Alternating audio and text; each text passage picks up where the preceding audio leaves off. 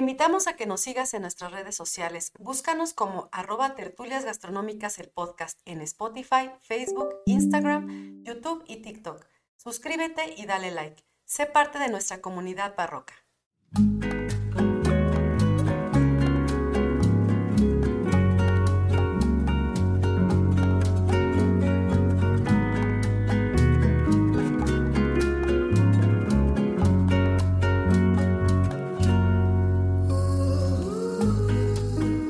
Hola a todos, bienvenidos a Tertulias Gastronómicas, un podcast donde platicamos de gastronomía, su entorno, significado, rituales, evolución y uno que otro chisme. Yo soy Viridiana Pantoja. Y yo soy Ingrid Millán. Y juntas nos echaremos una, tertulia gastronómica. ¿Cómo estás, amiga? Hazte para acá porque no sales en la cámara. ¿Cómo estás, amiga? Bien, ¿y tú? Muriéndome de calor como siempre. Esa ya va a ser la queja general hasta que lleguemos a, a diciembre. y a ver si y a ver si llueve, ¿eh? porque se ve que va a estar seco. Ojalá que si llueva, que llueva, llueva en todo México. Vamos a bailarle a Tlaloc. sí, para que los campesinos tengan agua. Ay, sí, no, qué triste. Sí, estamos en una sequía terrible, pero bueno. Ay, amiga, pues este, ¿de qué vamos a hablar el día de hoy? Bueno, antes de eso, bienvenidos a todos nuestro público. Sí, ya me iba ya. Vengo así, mi amiga, chinga, sí, ya. No, ¿cuál ya vámonos? Así de ya quiero saber, ya quiero saber. Este, bienvenidos a todos los, este, nuestros eh, escuchas de cada semana. Les agradecemos mucho que nos acompañen una semana más. Y bueno, pues antes de iniciar con el tema, les queremos pedir que se suscriban a nuestras redes sociales. Acuérdense que tenemos Face, tenemos TikTok, Instagram, tenemos este YouTube y también tenemos Patreon. Entonces nos pueden encontrar en todos lados como Tertulias Gastronómicas, el podcast. Y tenemos nuestra página oficial www.tertuliasgastronómicas.mx. Ahí nos pueden mandar pues alguna petición, mensajitos, comprar nuestras tacitas, nuestra merch, que ya por ahí estamos preparando otras cosillas. Y bueno, este, sin más, entonces ahora sí, después de haber dado los anuncios parroquiales, ¿de qué vamos a hablar hoy, amiga? Te veo con cara así como de, de que traes buen chisme hoy. Pues sí, mira, justo, justo. Ahora que hace tanto calor, ¿a quién no se le antoja una cervecita bien fría? Híjole, amiga, ahí sí te voy a o quedar. una agüita de horchata. Ah, te la paso. A mí la chela ya sabes que no me entra ni a patadas pero pues ya es un tema más físico que otra cosa. Y este, pero sí, una, una, a mí el agua de horchata me encanta, ¿eh? me, fascina, me gusta mucho, mucho, mucho, mucho. No la hago tan seguido porque es una chinga hacerla también, pero me gusta. Sobre todo la de una este, paletería por ahí famosa que en todos lados hay, que es de mi tierra. Más, claro no lo puedo decir, pero no dije el nombre. está bien, está bien, está bien. ok, y entonces, ¿qué tiene que ver el agua de horchata y la cerveza con el tema de hoy? Justo, vamos para allá. Bueno, miren, resulta que los españoles nos enseñan a nosotros a hacer el agua de horchata. Ok. ¿Sale? Resulta que, o sea, la gente que piensa que la horchata es mexicana, no, nice. no es mexicana. Pues no, muchos de los ingredientes no los teníamos aquí antes de la llegada de los españoles. Y de hecho el nombre, desde el nombre, no, no es de aquí. No. ¿Sale? Los españoles. Horchat, horchatl, horchatl. Horchatatl. Yo voy a tener algo aquí, así que salga así como una mano para que te Así de, deja de decir. Ya deja de decir estupideces. ¿No? Entonces, son ellos los que nos traen esta enseñanza justamente de hacer agua de horchata o horchata. Ajá, ok. Ahí te va la historia. Venga. Llegan aquí, pero una de las primeras cosas que suceden y van a ir sucediendo a través de la historia de, este, de esta bebida es que se sustituyen los ingredientes. Claro, sí. Porque en España originalmente se hacía con almendras. Ok. ¿Sale? No, y aquí era bien difícil, ¿no? Pero llegó un momento en que las almendras eran muy caras, entonces tuvo que sustituir por otra cosa. Siguen siendo bien caras. sí. incluso decir que antes de la almendra se usaba este cebada. Ok. Pero ahí te voy a platicar, ¿sale? Las horchatas normalmente en México se hacen con arroz, sí, también con esta cuestión de la almendra, pero son los casos menores. La gente ricachona. cara. O también se utilizan, por ejemplo, semillas de frutas diversas. Así te voy a hacer un día y te voy a decir, amiga, te preparé un agua de horchata y tiene almendras, fíjate. Así, uh, así como las especias, ¿no? Para ese día así como ponerme mis que te vayas, ajá, te vayas así bien, bien, te la voy a servir. Ándale, y te la voy a servir así en una copa de cristal cortado. Ándale. Ajá, bien mamerta. Fría, fría. Porque acuérdate que estamos hablando que hace calor. Claro, sí, amiga. Bueno, les voy a platicar que cerca de Valencia existe una ciudad que se llama Alboraya. Acuérdense que todas las ciudades que, que comienzan con AL es un arabismo. Exactamente. Ok, entonces, era parte de el eh, al andaluz. Ajá. Y por lo tanto, exactamente pertenecía, ¿no? A esta, claro. parte del al andaluz. Bien, muy bien. Entonces, estrellita Alboraya hoy en día es conocida como la ciudad de la horchata. Ah, ok. Ahí se siembra un producto bien interesante, ¿sale? Porque yo les platicaba que antes de este producto se hacía con avellana o con almendras, pero llegó un momento que era demasiado cara, inaccesible para muchas personas. Okay. Así que decidieron sustituirla, ¿sale? Esta sustitución se dio con la chufa. La chufa, nada más para darles el, el dato, por si quieren seguir investigando, de su nombre científico es Cyperus esculentus. Y es un tubérculo de este, como de este tamaño. Vamos a poner una foto, amiga, no te preocupes. De color café rugosita, que tiene almidón, aceite y azúcar. O sea, es muy rica. Y fue un buen ingrediente para poder sustituir la almendra. porque te recuerda ese sabor almendrado. pero es mucho más barata. Claro. ¿Sale? Pero y rinde mucho más. Y rinde mucho más. Exactamente. Y es muy fácil de sembrar. De hecho, vas a encontrar sembradíos en esa parte de Valencia, justamente de la chufa. Antes de la almendra, como yo les decía, se hacía de cebada, o eso se piensa, ya que horchata viene del latín ordeata, que significa cebada. Ah. O ordeum, del mozárabe, que significa cebada. También. O por los dos lados se conecta la cebada. Entonces, originalmente se piensa que cuando estuvo en España, en esta región, se hacía con cebada. Luego se sustituyó por almendra. Y luego se sustituyó por la chufa. Pero La chufa llegó por los árabes. Claro. ¿Sale? Esta chufa la van a, la van a sembrar junto con otros ingredientes porque también hay en Valencia se siembra, por ejemplo, el, arroz, ¿sale? Un arroz muy especial con el que hacen justamente los arroces allá súper famosos, como la paella, ¿sale? Y este, durante el dominio justamente de los árabes en la Edad Media, son los árabes quienes llevan la planta desde Egipto. Ok. Ah, claro, Egipto. Y se va. Mm, ya sé para dónde vas. Ajá, y luego. entonces, se tiene noticia que desde entonces la chufa ya se ocupaba en la edad antigua con los egipcios. ¿Va? Ok. Ok. Los egipcios preparaban con la chufa galletas de forma triangular y los acompañaban con dátiles y miel. ¡Ay, qué rico! Ingredientes muy tradicionales de lo que es el desierto de la región del Medio Oriente y también de la parte norte de África. Sí, claro. ¿Sale? Ingredientes que podemos reconocer también en la dieta mediterránea, por supuesto. Sí. ¿Sale? Y bueno, ahora sí, quise compartirles esta historia porque hoy hablaremos de lo que se comía en el antiguo Egipto. Uy, qué interesante, me encanta. Nuestro capítulo de hoy se titula Comer como faraón. Ay, qué, qué padre, qué interesante. Y más porque esos canijos tenían harta historia en tema de gastronomía. Y nos dieron también, y nos dieron un montón de cosas que mucha gente no conoce. ¿Cómo? La chufa. Ajá. ¿Sale? Sí. Bien interesante. Bueno, pues les voy a platicar que la historia del antiguo Egipto se divide para su estudio en 30 dinastías.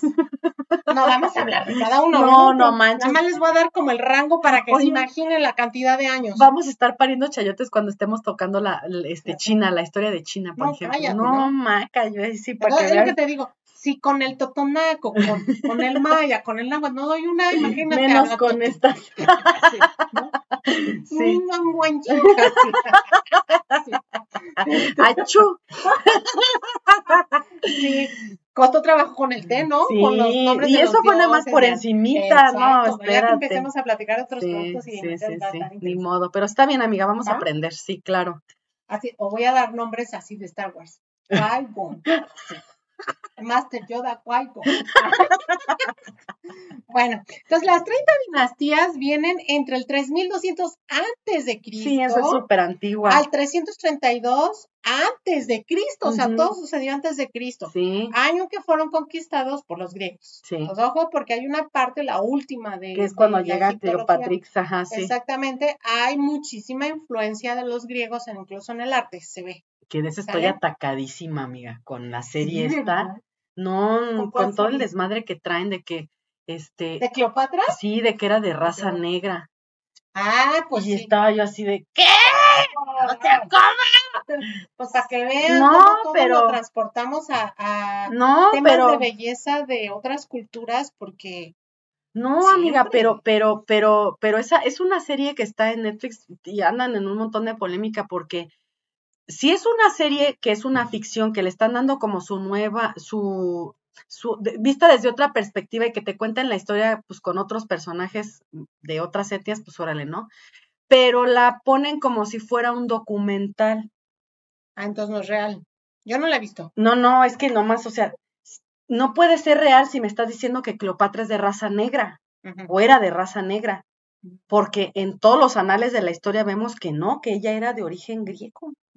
Entonces no puede ser de raza negra. Pues hay que rascarle más a ver qué encontramos. Pues es que ahí te dicen, hay una hasta mujer, no, mi mamá me dijo que no sé qué, pero o sea, es como, te digo, yo no tengo tema en decir que es, es una serie que cuenta la historia desde nuestra perspectiva, órale, porque es ficción.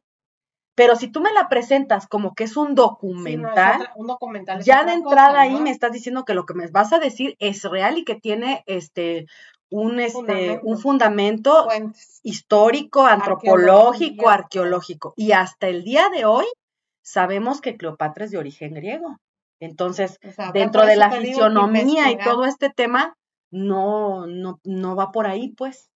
Es un tema de inclusión forzada, amiga, y otras Ay, cosas. Por, por eso Bueno. va por ahí. Pero bueno, Bueno. en fin. Anyways. Ahora sí, vamos a empezar. Ajá. La base de la alimentación egipcia tenía dos ingredientes porque de ahí se derivaban muchas cosas. Como la milpa, pero nos Los vamos productos. para acá. Ajá. Ándale, ya nos vamos al desierto, Ajá. ¿sale? Porque también es rico el desierto, Mucho. ¿sale? Sí. Sabiéndolo. Eh, pues ellos que, ellos que tenían toda una vida viviendo allá, pues sabían sacarle el mayor algo, beneficio. algo muy importante que decir en temas de antecedentes, recuerden que ellos se establecieron a las orillas del río Nilo. Y pues ya, ya de entrada nada más con eso, Exactamente, Este- aprovechaban las crecidas del río para poder no, este, tener productos y cuando estas se reducían, ocupaban también métodos de conservación para poder hacer uso de esos ingredientes en Claro. épocas de carestía. Las de vacas secas. gordas y las flacas, y las, es. y las flacas vacas. Entonces, hay dos productos que son la base, de la alimentación egipcia. Ok. Acuérdense que este, este episodio se llama Comer como, Como faraón. faraón. Entonces vamos a hablar de los faraones, no del pueblo. Sin embargo, sí puedo decirles una cosa. En ambas mesas, la mayoría del, del pueblo, la mayoría del pueblo era pobre, Ajá. ¿sale? Una Como- minoría. como siempre en una dinastía, siempre, claro, ¿no? No sí. sé por qué siempre.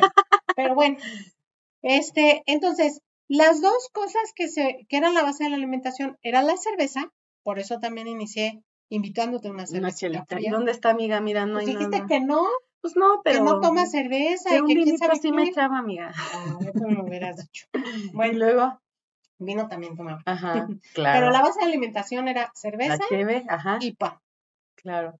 Estos dos se realizaban justamente con trigo. De ahí que el trigo sea el ingrediente más importante de su cultura, Sí. ¿sale? Sí, la siembra sí. del trigo. Pues ahí te va. Esto lo encontrabas en todos los niveles sociales. Muy importante decir que eran las mujeres las que tenían ese rol de producir los alimentos, Ujú, ¿sale? Mientras los hombres trabajaban en el campo, la agricultura, Sí. o pescaban, etc. ¿Sale? Y de ahí que el trigo sea como el ingrediente más importante de su cultura como producto. ¿sí? Considerado como de primera necesidad y, por supuesto, como parte del tributo que debía de dársele al, al, este, Al faraón. al faraón, ¿sí? Sí. Todo lo que se cultivaba y una parte era del faraón. Bien.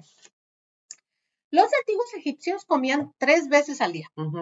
Antes de salir al campo, muy parecido aquí, ¿no? Cualquier cosa para llevar como en el estómago. Unos taquitos de al pastor, claro. Quitar el ayuno. La segunda parte se les daba normalmente en una especie como de canastitos y estos eran productos que se podían comer a temperatura ambiente. Cualquier cosa. Se comía normalmente a cielo libre. ¿sí? Se buscaba la sombra de un arbusto o algo. Una higuera y ahí se comía. Y la parte más importante era la noche, era la, cena, donde realmente ya se reunía la familia y cenaban. ¿Sale? Ajá. Entonces, este, para poder alimentar al faraón existían gremios, que es una de las grandes aportaciones del pueblo egipcio, ¿sale?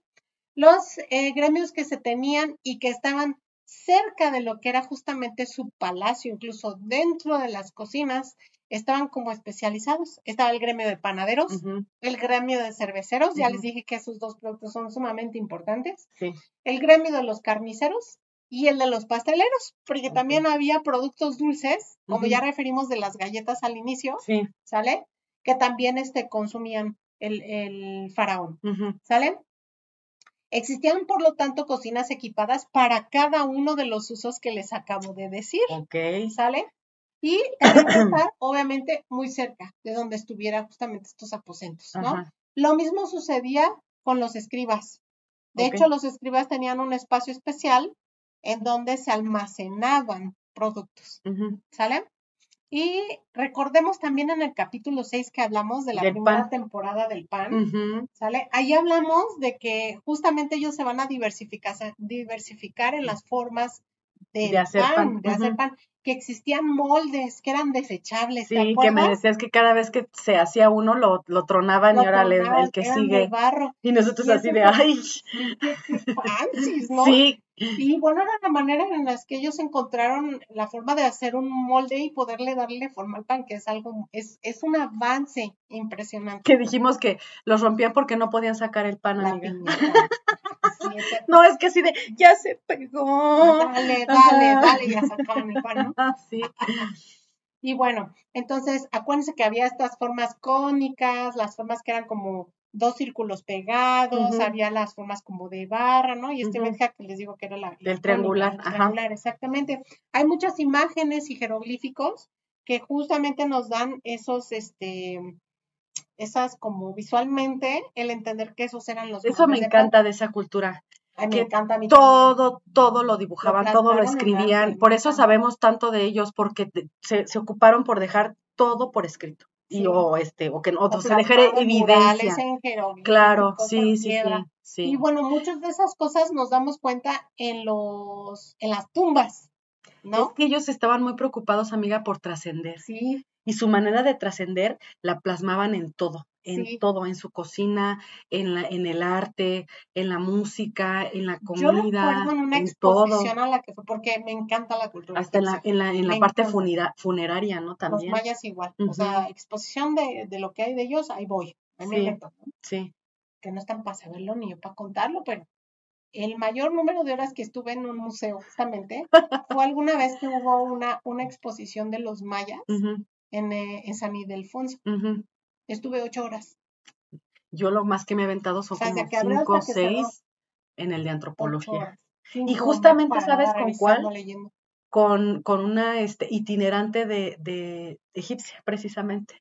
Amo yo la cultura. En una itinerante egipcia. Amo las culturas del mundo, pero la egipcia me llama mucho la atención justo por eso, ¿no? No, no todo el mundo aguanta, en una ¿eh? exposición que las tumbas no siempre contaban historias verídicas. No. El personaje sí era importante, pero a veces el personaje dictaba lo que, e, el, paseo que iba a hacer hasta trascender, ¿no? Sí, amiga, pues es como cuando tú en tu lápida quieres, a mí pónganme, aquí ya se con su escobita, ¿no? Ajá. Sí, era, es que otra cosa también, otra cosa importante de ellos también dentro de la cultura es toda esta imaginación que tenían para contar sus historias. y las, las alegorías que utilizaban, hasta poemas. Este, no, no, no, Me impresiona ver de verdad los murales y así. No, y ya te voy a platicar, estudiando justamente lo, sobre el tema de alimentación egipcia, hasta se echaban chascarrillos, así, en las imágenes se ven que uno se está diciendo, ay, ya se te quemó, así, cosas así, ¿no? Ajá, sí, dices, no, manches, como si fueran cómics. Y por ejemplo, también a mí, en, en tema de historia del arte, a mí me maravilla mucho cómo puedes observar en los mismos murales cómo pasa el tiempo y la evolución que tienen en la representación iconográfica, ¿no? Que al principio todos eran así volteaditos, ¿no? Todos Ándale hasta los pies y las manos, todo. Y de repente hubo como, ves como la evolución y los saltos de cómo se empiezan a meter ya sus, este, sus imágenes, las giran y ya están de frente. Y dices, eso es bien interesante en una cultura, o sea, ¿de dónde chingados aprendieron ellos que se tenía que voltear? ¿Cómo lo hicieron? Y en temas de artes, ¿cómo empiezan de primer plano, segundo Ajá, sí, te digo. La escultura sombra, Ajá. Padrísimo, padrísimo. Pues digo que es una historia del arte súper interesante. Sí, perspectivas. Ajá. Súper interesante. Sí, sí, sí. Bueno, entonces, así como el pan, así la cerveza. No, pues, pues resulta que tenían muchos tipos de cerveza. La más común era llamada la Heineken, una cerveza común. ¿no? era, la, era la cerveza indio de la época. ¿Sale? Pero ellos eran muy creativos. Y entonces podías encontrar también, por ejemplo, una que se llamaba Ceremet. Esa cerveza se ponía a macerar con dátiles. Es lo que te iba a decir. No me digas que como ahora, ¿no? Con frutos rojos y la chica. ¿En serio? Ay, no manches. De hecho, se sabe que había un repertorio muy amplio porque ellos combinaban diferentes aromas. Entonces podías encontrar cerveza con cilantro.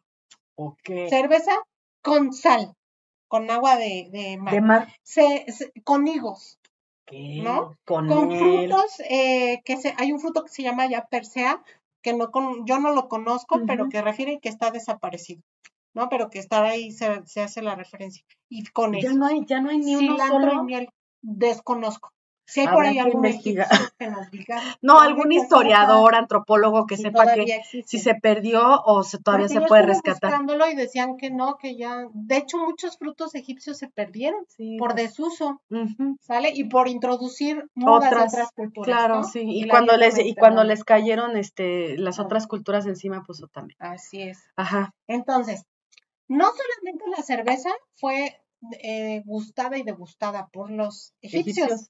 También bebían vino y les encantaba. ¿no? Además que el vino, insisto, es para faraones. Ahí les va. El vino salía muy caro, muy caro, porque era traído desde regiones como Siria, ¿sale? Y era importado. Y pues los sirios les daban el precio que querían y comerciaban con eso. Y este, pues en el viaje, el calor, el desierto, imagínense, a perder, son un relajo. Y entonces en algún momento se van a traer vides y van a empezar a, sembrar. a sembrarla hasta que logran aclimatarla en el desierto, que es algo maravilloso. Y empiezan ellos mismos a tener sus vides y a que se den y a tener las uvas. Hay muchísimas escenas, pónganse a ver, a verlas en Google. Vean cómo se ven imágenes, cómo las están pisando, cómo hacían como una especie de arcos así, en donde caían así de las de los enrejados del techo, salían las uvas, ¿no? Y se ven así como las están como agarrando, tomando, con mucho respeto, ¿no? Bueno, yo lo veo así. Y este, y en ese segundo momento, pues ellos ya empiezan a producir su propio vino que van a guardar en ánforas de barro y las van a dejar justamente reposar. Eso los va a hacer que tomen un aroma también particular. Claro, porque no están en barrito. Había diferentes tipos tipos de, de, de, vino. Algunos, por ejemplo, se hacían dulces, se les añadía miel, ¿no? Otros, este, se le, al, al, mosto ya hecho, se le agregaba agua. Y con eso rebajaban la acción de también del alcohol y de la fermentación, tardaba mucho más, más. diferente, ¿sí? Otros se dejaba este reducir, ¿no? Se cocinaba para hacer este que se concentrara. Se evaporara el alcohol y el sabor fuera más dulce, sí. ¿Sale? Ajá. Y este, algo que me fascinó, así que dije, wow, Ajá. que es una aportación que digo, ¿Cómo no puedo creer que en el 3000 antes de Cristo ya se hacía esto. Sucediera esto. Ajá. A ver, échale de tu ronco pecho.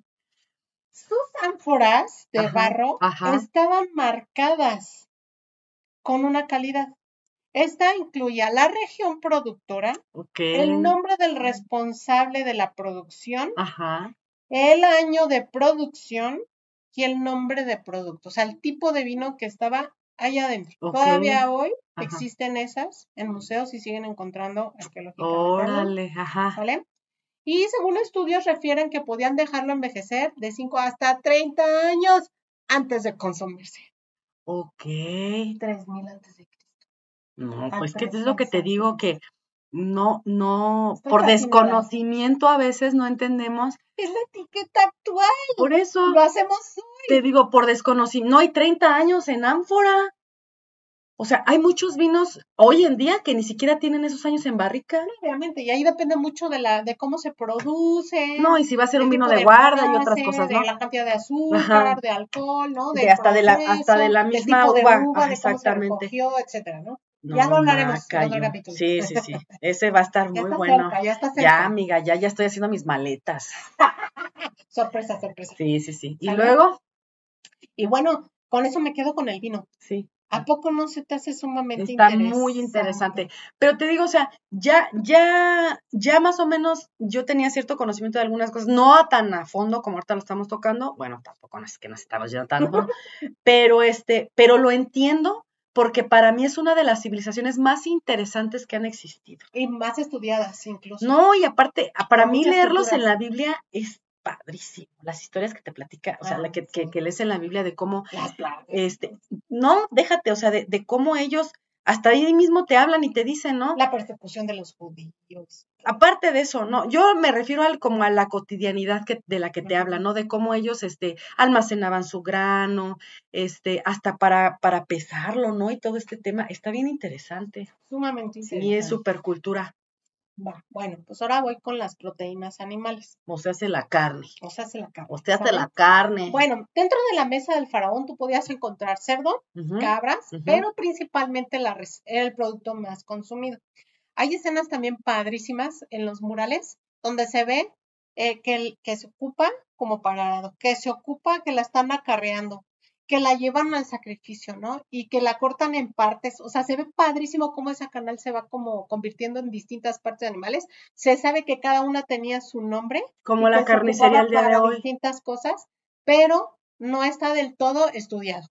¿Sale? O sea, no se conocen todos los nombres, Ajá. aunque se sabe que ahí hay un, un tipo de corte. Claro. ¿Sale? Ni de qué parte venían, ni así. Pero dices que solo era en la mesa del faraón, ¿no? Porque me imagino que tener ganado en el desierto era carísimo. no, para la gente pobre no. Por eso les dije comer como faraón. No, sí, sí.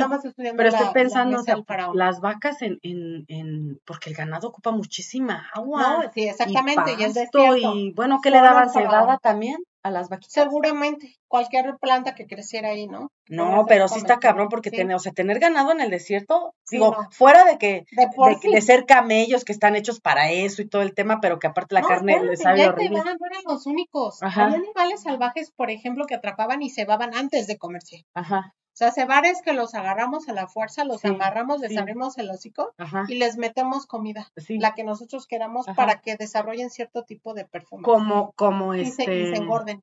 Como, como el paté, ¿no? Como el paté. Ajá, De hecho, por ahí escenas de ocas que están cebando. No se ha descubierto para qué. Seguramente engorda, pero no sabemos ah. si tiene relación con lo demás, con el fuego. Ah, ok, bueno, ok. Sin embargo, si se cebaban, hay imágenes, ¿sale? Ok. Y este, entre ellos, por ejemplo, están animales salvajes de África, como los oryx, adax, ibises, gacelas, liebres, ratones y hasta hienas.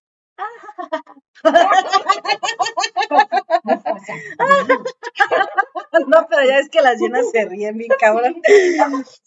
Así como tú y yo cuando decimos una pendejada. Ándale. Las llenas, las ¿no? Llenas Nunca he sabido de ¿para qué sabrá la carne de llena? Porque ese es salvaje. Muy fuerte Debe de tener una, un sabor muy fuerte. Muy fuerte sí, claro. Así es. Y bueno, en cuanto a aves, ocas y patos, que ya te había adelantado. Sí, patos, eso es donde sea te Pero también animales que migraran al, río en el momento de las crecidas y que se iban. También palomos, garzas, codornices y perdices. Ah entre otros, ¿sale? sí. Las otras de las aportaciones que me fascinan de los egipcios. de los egipcios es que hay representaciones que nos muestran que ya utilizaban el espetón. El espetón es una especie como de tubo o de jabalina con el que atraviesan la canal de un animal la colocan sobre fuego a cierta altura y le dan vuelta. Ok.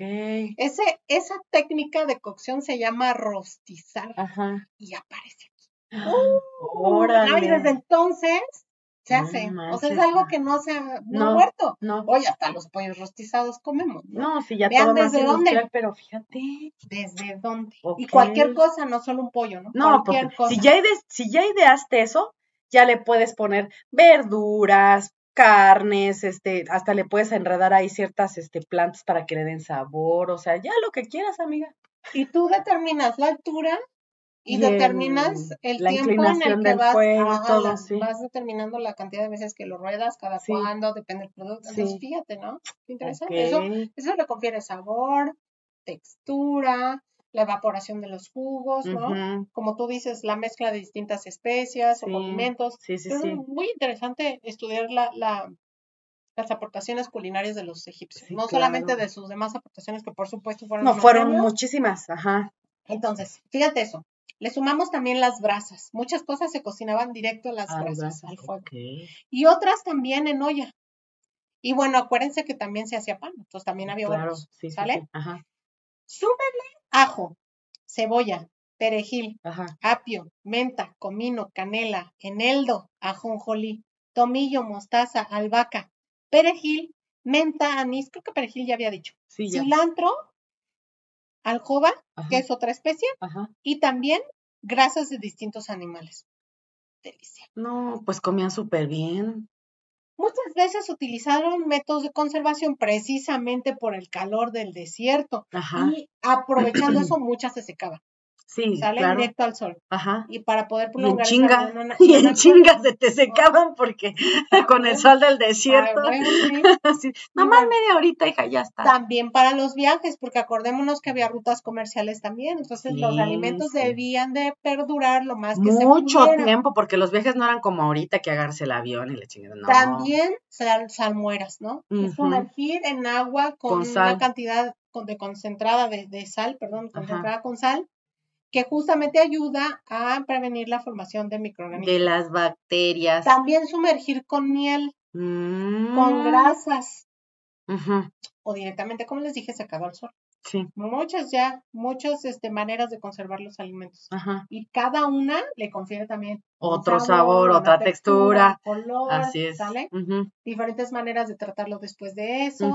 ¿Cómo, lo re- ¿Cómo lo reavivas, no? De Al tener manera. ganado, también Ajá. utilizaron queso, leche, Leche. mantequilla, O sea, ya estos traían lácteos también. ujú, huevos de las aves, Claro, ¿no? sí, huevos sí, de sí. oca, de pato y de avestruz. Ah, caray. Ok.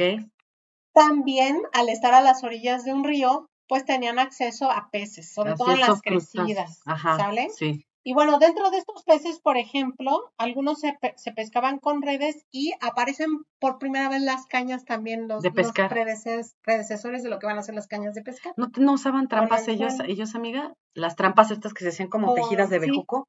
Y que levantaban, Ajá. al momento, perdón, de que Sí. pasaba el cardumen de pescado, las sí, levantaban. Sí, Sí, hacían ese ah, tipo de mira, qué redes. interesante. ¿Qué encontraban dentro de esos ríos? Los siluros, que son estos peces que viven hasta abajo, que pueden ser enormes, enormes bigotones. Esos creo que no, no sé si, a lo mejor sí los conozco, pero necesito verlos para El decirte pez sí. gato, Ah, ya, ese sí, sí, sí. Ajá, oh, por ejemplo, ajá, ¿no? Las carpas, las Ajá. percas, el mujol y las tilapias. Ay, Son de sus principales. Ahora, ahora aquí todo eso lo comemos aquí cañón, Sí. ¿no? Todos los días, los que hay. yo la tilapia la veo y me, no Sí, puedo, no, amiga. Le tengo, ya, este, sí. ya sabes, con mis problemas, ¿no? Pero, Y bueno, fueron, por lo tanto, los peces, por arriba de las carnes rojas y de las aves, los animales más consumidos como proteína, porque esto sí tenía acceso al pueblo. claro, O sea, si eras agricultor, pero había crecido el río y tenías uno- un momento y un espacio, sí, te ibas y, el día, y pues, te ibas a pescabas, claro, sí, sí, sí. y este, y ¿qué les decía? Ra, ra, ra. De los pescados, ajá. Ahora, en cuanto al reino vegetal, las frutas básicas fueron uvas, y ahí nos vamos a imaginar justamente esta vida en el desierto. Claro, dátiles. Dátiles, higos, Ajá. y al finalizar el Imperio Medio llegó la granada, de la cual también hay justamente Que esa llegó de allá de este, de Oriente, Ajá. así es. Y en el Imperio Nuevo van a aparecer la manzana, Ok. fíjate, y eso que la manzana es frío, ¿eh? Sí, no, no se da mucho en el desierto. Sin embargo, la consumieron. Sí, y era un producto importante. ¿Les llegó de importación también? Sí. Ajá. No la tenían ahí. No, es que no. La trajeron. Ajá. Otros representantes del mundo vegetal también fueron melones, mm. las famosas chufas que ya les dije, algarrobas, que esas incluso dejan un sabor como dulce, que podían ocuparse como edulcorante. Okay. El cicono, que es un higo del sicómoro. Te iba a decir sicomoro, ¿no? Sicomoro. Ajá. La persea que te decía, cuyo nombre científico es Mimus laurifolia, Ajá. que esa no, no encontré este, información, mucha información. Y fotografías a lo mejor podremos encontrar. No encontré. O sea, también entonces está este, desaparecida. Y fruto de la palmera de Doom, entre otros, porque encontré muchos otros vegetales que son desconocidos. o sea, incluso, incluso ahí lo refieren las fuentes que están desaparecidos. No, no, sé. Que nada más saben que así se llamaban. No los encontramos por ningún lado. pero que no se sabe Nada más, ok. ¿Sale? El fruto de la palmera de Doom se llama Ipanae tebaica, ¿sale? Ese arbolito. Y también tenían huertas. En esas huertas sembraban ajo, cebolla, pepinos, lechuga, poro, rábanos, apio, loto y papiro. Y todo se come. La flor de loto se llama ceseno. No, sí la conozco, pero digo, en esa zona, loto. Sí, por los ríos. Ok. Y este, y los papiros igual. Ah, cierto, sí, sí es cierto, sí es cierto. La flor del loto se le llama sesen. Ajá. Y a los papiros se les llama nen nefer. Ok. Que derivaron al español Susana. Ah, ajá. Y nenúfar. Mm. ¿Sale? Ambos significan nada hay que sea más bello. Claro, pues no has visto las flores, son preciosas. de hecho, hay este, hay dichos, ¿no? Que te dice, porque como crece, ya por ahorita que me estaba diciendo, me acordé, que ciertamente crecen en los ríos y sobre todo donde hay mucho como lodo. ¿no? Entonces la flor de loto, ajá, mucho. Este, de hecho, hasta para sacarla te tienes que meter así hasta las patas hasta acá y todo, y para poder sacarla, ¿no? Entonces, ahí viene el dicho este de que la flor de loto este, puede crecer entre lodazal y todo, y cuando sale y abre, está blanca, bellísima, que no se llena de lodo. No se ensucia. Así es. Podré estar entre lodazal, pero no me mancho. Hasta así Susana. Es. Así es. Sí, sí, sí, sí. ¿Sí lo sabían o no sabían que venía de ahí Susana? Este, no, el nombre no. Bueno, y también podían encontrarse, por ejemplo, ellos sembraban habas, garbanzo, claro. que en egipcio se llamó herbik, y que significa semblante de halcón. Había un tipo justamente de garbanzo, del garbanzo, si tú lo ves y lo ves así, tiene un piquito. Entonces, lo, ese día que estuve investigando dije, ah, si fui a ver un, un garbanzo. Sí, sí lo tiene. Claro, parece la cara de un halcón. Eso significa en, justamente en egipcio herbik. ok. ¿Sale? Ajá. Y lentejas. Sí, lentejas, claro. Pues si ya hablamos. Eso obviamente era lo que tenía de Salomón y todo este el tema. pueblo sí tenían justamente fuertes. Ah, sí, claro. Derivando obviamente un tributo. Sí. a lo que es el faraón. No, y aparte las leguminosas, pues a la gente del campo en ahora y en aquel entonces te mantiene fuerte. O sea, te, te llena el estómago y te da fuerzas para la chinga que te van a meter y no te mueres de hambre. Así es. Entonces, yo sé que fue efímero este capítulo, pero eso es justamente lo, lo que traje el día de hoy, ¿no? Sobre aportaciones culinarias que nos No, pero estuvo súper interesante. egipcio. Híjole, no, y yo creo que nos queda. Mira, estuvo bien porque si de verdad hubiéramos hablado de otras cosas, aquí nos dan las tres horas. Siempre. No, pero con este más, porque es súper vasto lo que hicieron los egipcios. Me concentré mucho en solo tocar alimentos. De hecho, sí, no, es que hay muchas cosas. De hecho, ya ves que platicamos el otro día, ¿no? Que este, el, primer, yo siempre me voy para el lado sexual, amiga, porque es que soy bien puerca. Este, decían que el primero, que los primeros dildos se generan aquí, en la cultura egipcia. Muchas cosas. Que ya varias, este, varias esposas de los faraones las, los utilizaban. Y dices, ay, pues imagínate, qué tantas cosas más, ¿no? Aparte de, ¿cómo es? Among other things.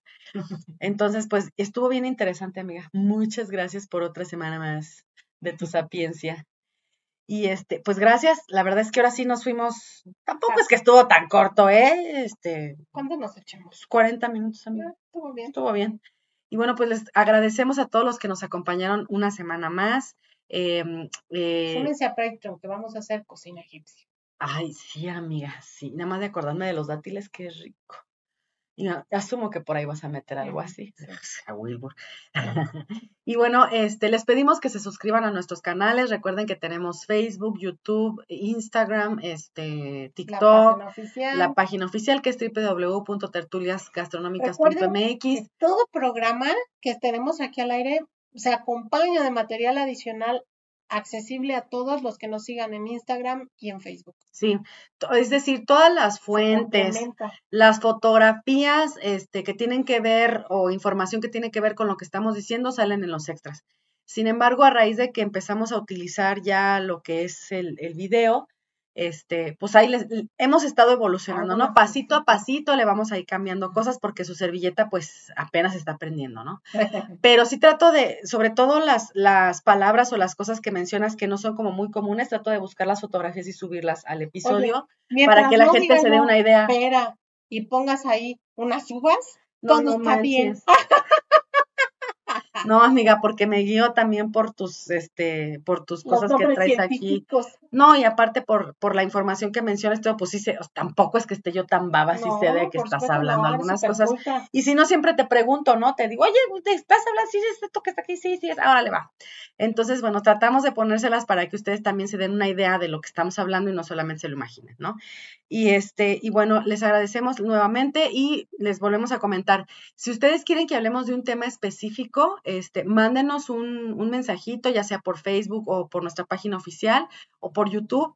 Este, y también pónganos ahí si les gusta, si no les gusta, si quieren que cambiemos algo, este, mm, igual interactúen con nosotros, a nosotros nos encanta que nos digan, este, que nos compartan, por ejemplo, alguna historia, información que a lo mejor tampoco nosotros no sabemos, que es adicional, porque nosotros no lo sabemos todo y también nos podemos equivocar, este, tratamos de no hacerlo, pero sí de compartir información. Esto de la tertulia es eso, es compartir información, platicarlo, platicarlo debatirlo, que eso también es bien interesante, ¿no? Entonces, pues nada, nos vemos la próxima semana, amigas. Nos vemos la próxima semana.